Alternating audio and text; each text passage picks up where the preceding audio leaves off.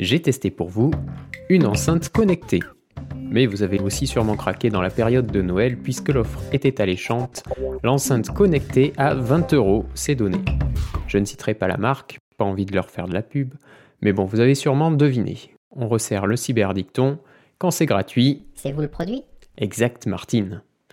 Comme ils ne nous donnent pas leurs produits pour nos beaux yeux, il y a forcément une contrepartie. C'est comme les machines à café à très bas prix, c'est un faux cadeau, après on est obligé d'acheter leurs capsules. Pour les enceintes, aucun achat supplémentaire, tout ce que peut obtenir l'entreprise de nous, ce sont nos... Euh, hein, oui Ai-je besoin de le dire? Oui, vas-y. Nos données... Quoi, nos données? Bon, nos données personnelles, voilà. Perdu, tu me dois une confidence. Oui, bon, je l'ai dit pour les besoins du podcast. Donc je disais... Et la confidence? Euh, je m'appelle Innocible de Patouillard. Mais faux Et ton nom ne me sert à rien, je le connais déjà. Oui, mais si tu te débrouilles comme les hackers, ou même certains sites ou applications, tu peux faire de l'ingénierie sociale. Qui est? De la manipulation, tout simplement. Par exemple, tu me demandes une info anodine, tu me mets en confiance et tu m'amènes petit à petit à faire des révélations de plus en plus critiques. C'est quoi tes numéros de carte bancaire? Non, tu as sauté quelques étapes. Mais revenons à mon enceinte connectée.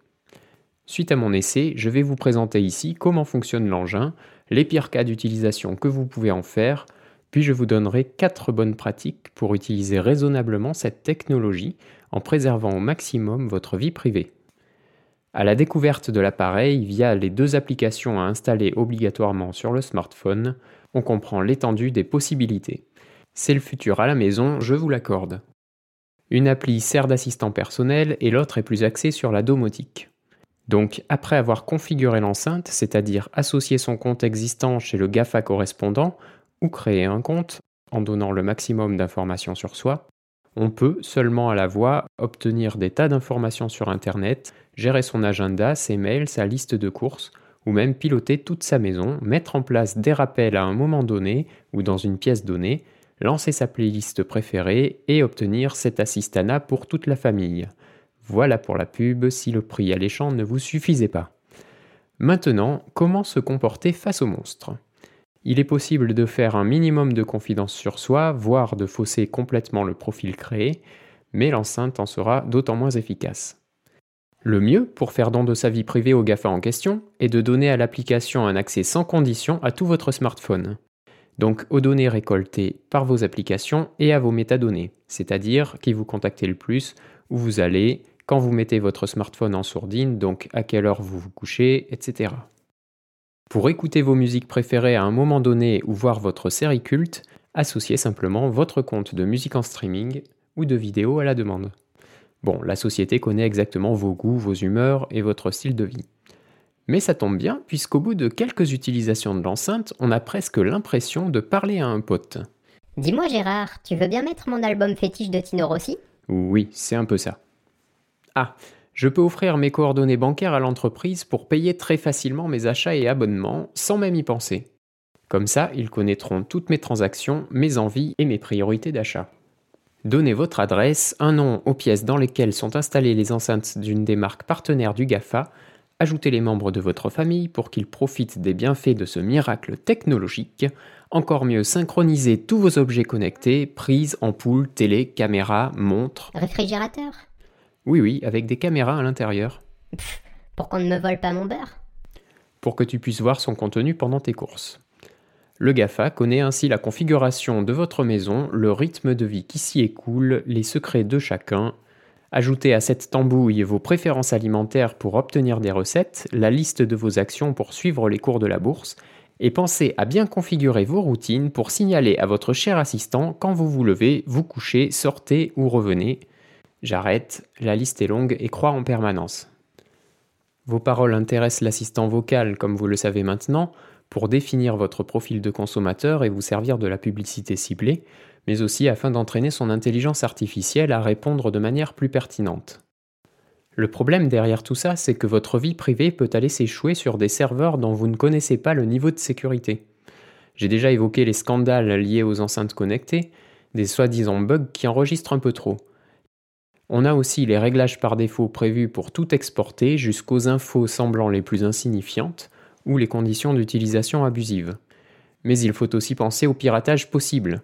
Si vous considérez que vos données étaient entre de bonnes mains avec votre GAFA chéri, là, ce n'est plus le cas. Les pirates en prendront soin, soyez-en sûrs, mais pas comme vous l'entendez. Petite pause pour remercier Aliona et Luc pour leur contribution au podcast. J'allonge en effet mes journées pour le produire et je puise dans ma tirelire pour disposer du matériel et des abonnements nécessaires. Si vous souhaitez aussi m'aider à faire vivre ce podcast, vous pouvez cliquer sur le lien dans la description de l'épisode pour m'apporter une aide financière et en parler autour de vous et sur les réseaux sociaux.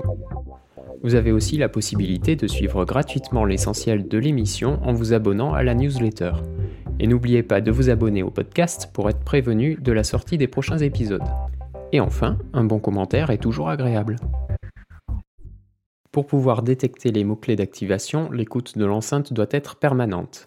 Vive l'intimité en compagnie des ingénieurs du GAFA ou des entreprises tierces profitant de ces données. Heureusement, mon acquisition comporte un seul bouton, celui qui sert à désactiver le micro. Mais en repensant aux mensonges dont sont capables certains de ces bienfaiteurs technologiques de l'humanité, je ne peux pas m'empêcher d'imaginer que ce bouton n'est qu'un placebo pour faire face à mes craintes. Le moyen le plus sûr de retrouver mon intimité est de débrancher l'enceinte, qui heureusement n'a pas de batterie pour fonctionner de manière autonome. Mais techniquement, il est vrai que les serveurs du géant high-tech auraient bien du mal à stocker la totalité des flux audio provenant de toutes les enceintes installées chez nous, en plus des autres objets connectés à son assistant vocal. Des écoutes abusives sont donc bien avérées, mais ce n'est sûrement pas une généralité. D'autant plus que ce serait facilement détectable à cause d'un trafic exagéré transitant par votre box. Ces enceintes ne sont donc probablement pas à bannir de nos maisons, mais il faut acquérir quelques bonnes pratiques recommandées par la CNIL, la Commission nationale de l'informatique et des libertés, et que j'ai regroupées en quatre parties. D'abord, le choix de l'appareil. N'achetez pas une enceinte de marque exotique qui peut avoir des conditions d'utilisation floues, en plus de celles de l'assistant installé dessus, c'est-à-dire Google ou Amazon le plus souvent. Si vous avez le choix, prenez un appareil analysant vos demandes localement au lieu de les envoyer à l'entreprise et avec un bouton de désactivation de l'écoute, voire avec un déclenchement de l'écoute par un bouton plutôt que par un mot-clé. Du genre, non, je vais mettre le bazar chez vous si je le prononce. Mais du genre, euh, dis donc Gérard Gérard étant bien sûr le G de GAFA. GAFA qui est l'acronyme de Gérard, Amanda, Fabrice, Antoinette. Mais n'importe quoi. Oui, effectivement, je te laisse réviser l'épisode précédent. Puis en deuxième bonne pratique vient le besoin d'une configuration correcte de l'application associée. Là, il ne faut pas se précipiter. Les constructeurs rendant, peut-être un peu volontairement, complexe ce paramétrage, je vous prépare une vidéo de tutoriel pour vous guider et vous expliquer les conséquences de chaque choix. En bref, il est parfois préférable de créer un nouveau compte, Google, Amazon ou autre en fonction de l'enceinte, avec un minimum d'informations sur vous, plutôt que d'utiliser un compte ancien qui détient tout un historique de vous. Ensuite, ne laissez pas les paramètres par défaut qui sont trop permissifs, mais il faut bien les parcourir pour ne sélectionner que les fonctions qui seront vraiment utiles. En plus de ces fonctions internes, d'autres applications de votre smartphone peuvent fonctionner avec l'assistant vocal. Certaines peuvent être trop curieuses, voire malveillantes, donc renseignez-vous avant sur les applications que vous voulez installer. Là, l'écoute abusive peut être réelle, en plus de permissions trop laxistes sur le contrôle de vos objets connectés. Les droits d'accès à vos mails, agenda et tout le reste peuvent aussi être liés à votre voix grâce à une option de l'enceinte. Vous seul pouvez donc entendre ces informations. N'hésitez donc pas à activer cette fonction si besoin. Et revenez de temps en temps jeter un coup d'œil dans ces paramètres pour voir si des mises à jour ne les ont pas fait évoluer et pour supprimer tout l'historique inutile. Ben dis donc, j'ai que ça à faire, moi. Oui, bon, on essaiera de mettre ça au clair dans la vidéo. Troisième bonne pratique, coupez le micro ou débranchez l'appareil quand vous ne vous en servez pas. Même s'il ne faut pas croire à l'existence systématique d'écoute abusive, le micro est actif en permanence pour détecter le mot-clé qui va déclencher l'analyse de vos paroles. Ok machin, dit bidule, ou encore Hé Martine, va me chercher une bière. Fous-moi la paix. Ah, tu as changé de voix? Oui, j'ai fait une formation pour passer le concours d'assistante vocale. Ok Martine. Or, il existe des faux positifs, c'est-à-dire la détection du mot-clé lorsque vous prononcez un mot approchant. Si vous n'entendez pas le déclenchement de l'écoute, votre conversation à suivre sera analysée comme une demande à l'assistant sans que vous ne vous en aperceviez. La dernière bonne pratique concerne les autres personnes. vos enfants, vos invités et les personnes chez qui vous allez. Configurez les filtres parentaux et sensibilisez vos enfants pour éviter une utilisation excessive. Mieux, évitez les enceintes dédiées à vos enfants.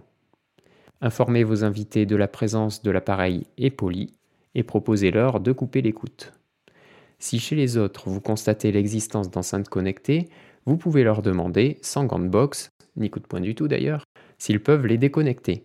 Ce sera l'occasion de les sensibiliser et de leur parler d'un podcast formidable dont je ne sais plus le nom. Prenez soin de vous et de vos données et ayez de l'estime pour les mouvements clôture. Ou comme disent les jeunes, respectez les gestes barrières. Salut